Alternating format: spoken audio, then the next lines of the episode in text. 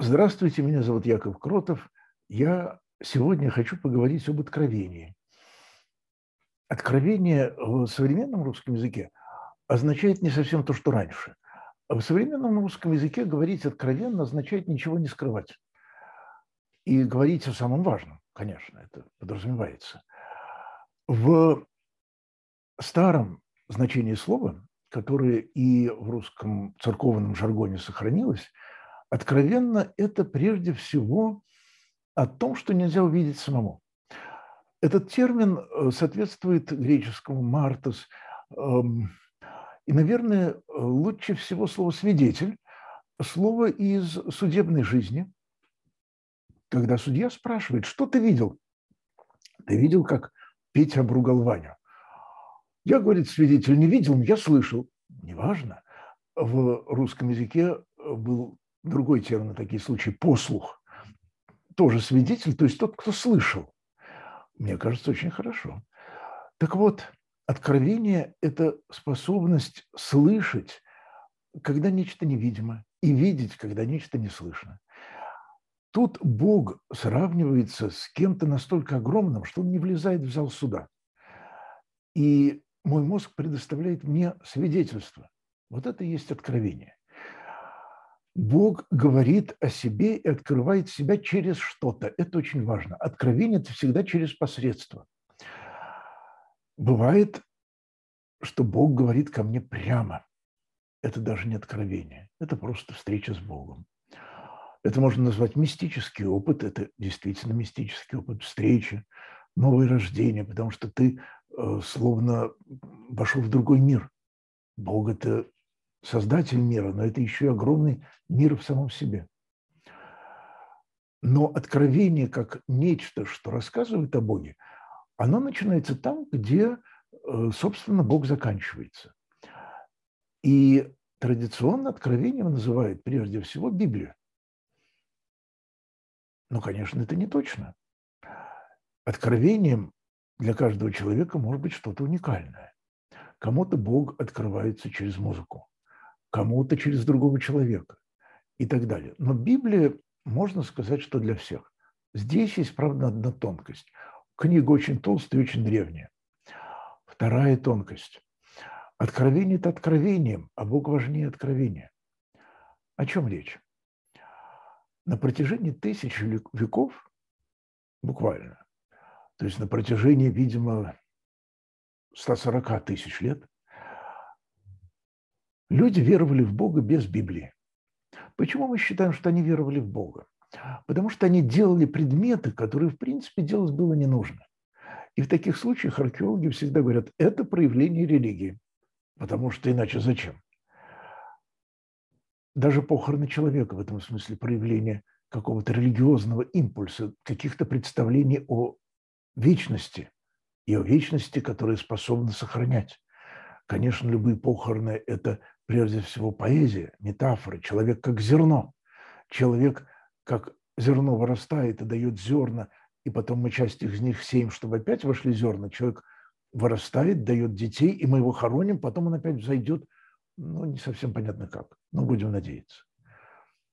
Если говорить о Библии, Айзек Азимов, замечательный ученый и великий, плодовитый популяризатор э, науки – в свое время написал книгу по Библии, точнее, по книге «Бытия», где просто фразы за фразой цитировал книгу «Бытия» и подыскивал аналогии в современной науке, в современном естествознании. Ну, например, что вот свет появился прежде, чем появилось солнце. С точки зрения атеизма классического XIX века это нонсенс. Свет он от солнца. Библия не права.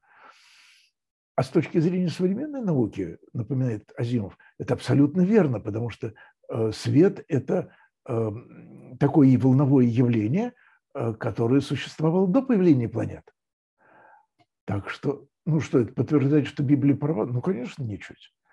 И если Азимов брал Библию, стирал с нее священную такую пыль и использовал для науки, то я скажу, можно взять Библию, стереть с нее священную пыль и сказать, все, я согласен, это не священное откровение, это не Слово Божие, это 60 с лишним книг и книжец э, прозы, поэзии, афоризмов, э, которые создавались на протяжении 6-7 эм, веков, а в устной форме еще и раньше. Это какой-то аналог Гомера, Илиады, Одиссеи.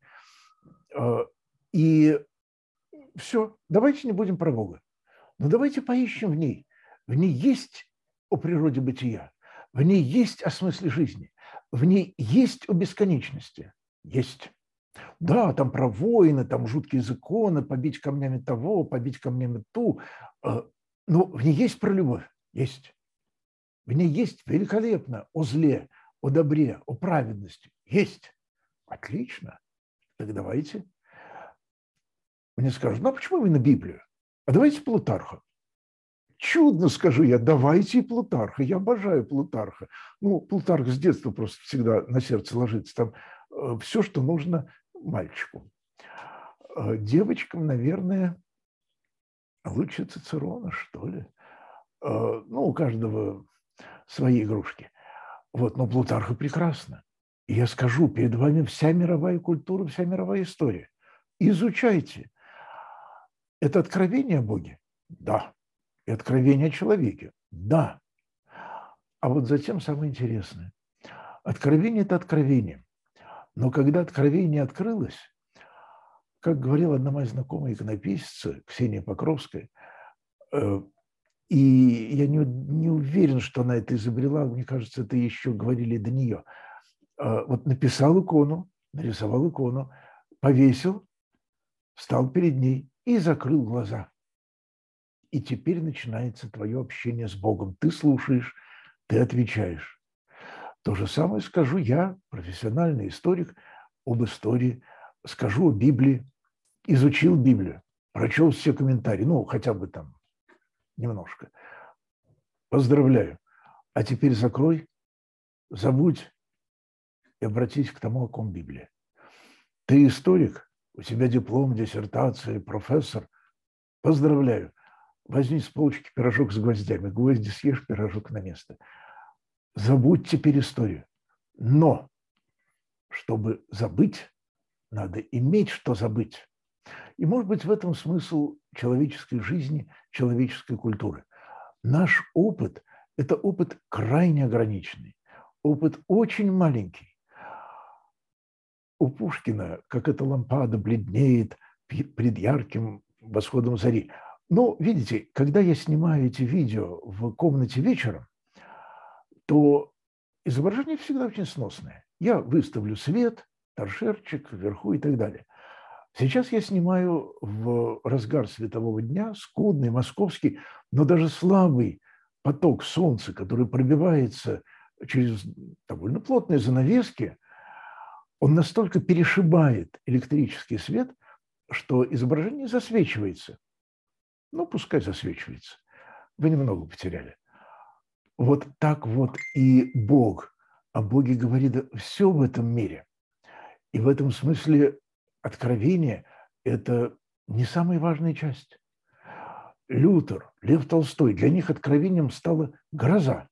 И, кстати, в Библии тоже очень часто Бог – это тот, кто является в грозе, потому что ты вдруг чувствуешь себя пылинкой, песчинкой, тебя сейчас не станет. И ты вдруг начинаешь понимать, что там, где ты вступаешь в небытие, там и источник жизни, источник бытия. Вот Бог открылся. По контрасту. В чистой белой сорочке. Тем не менее, тем не менее, я думаю, я уверен, что для нормального современного человека – прочесть Библию не так уж сложно. Конечно, есть дислексики, люди, которые э, не умеют читать, у них некоторые психологические проблемы. Есть, можно послушать. Но 90% из нас охотно читают куда более дурацкие книги, а Библия не дурацкая. Э, просто от нечего делать, для того, чтобы развлечься. Библию не для развлечения. Хорошо, почитайте Сократа ну, точнее, Платона, сам Сократ ничего не писал, как и Господь Иисус ничего не писал. Почитайте, потом доложите, весело или как. Между прочим, у Платона с чувством юмора все в порядке, в отличие от Аристотеля. А читать сложновато. Библию легче. Читайте Библию. А когда прочтете, закройте и к автору. К автору, который не диктовал, а который организовал. С Богом.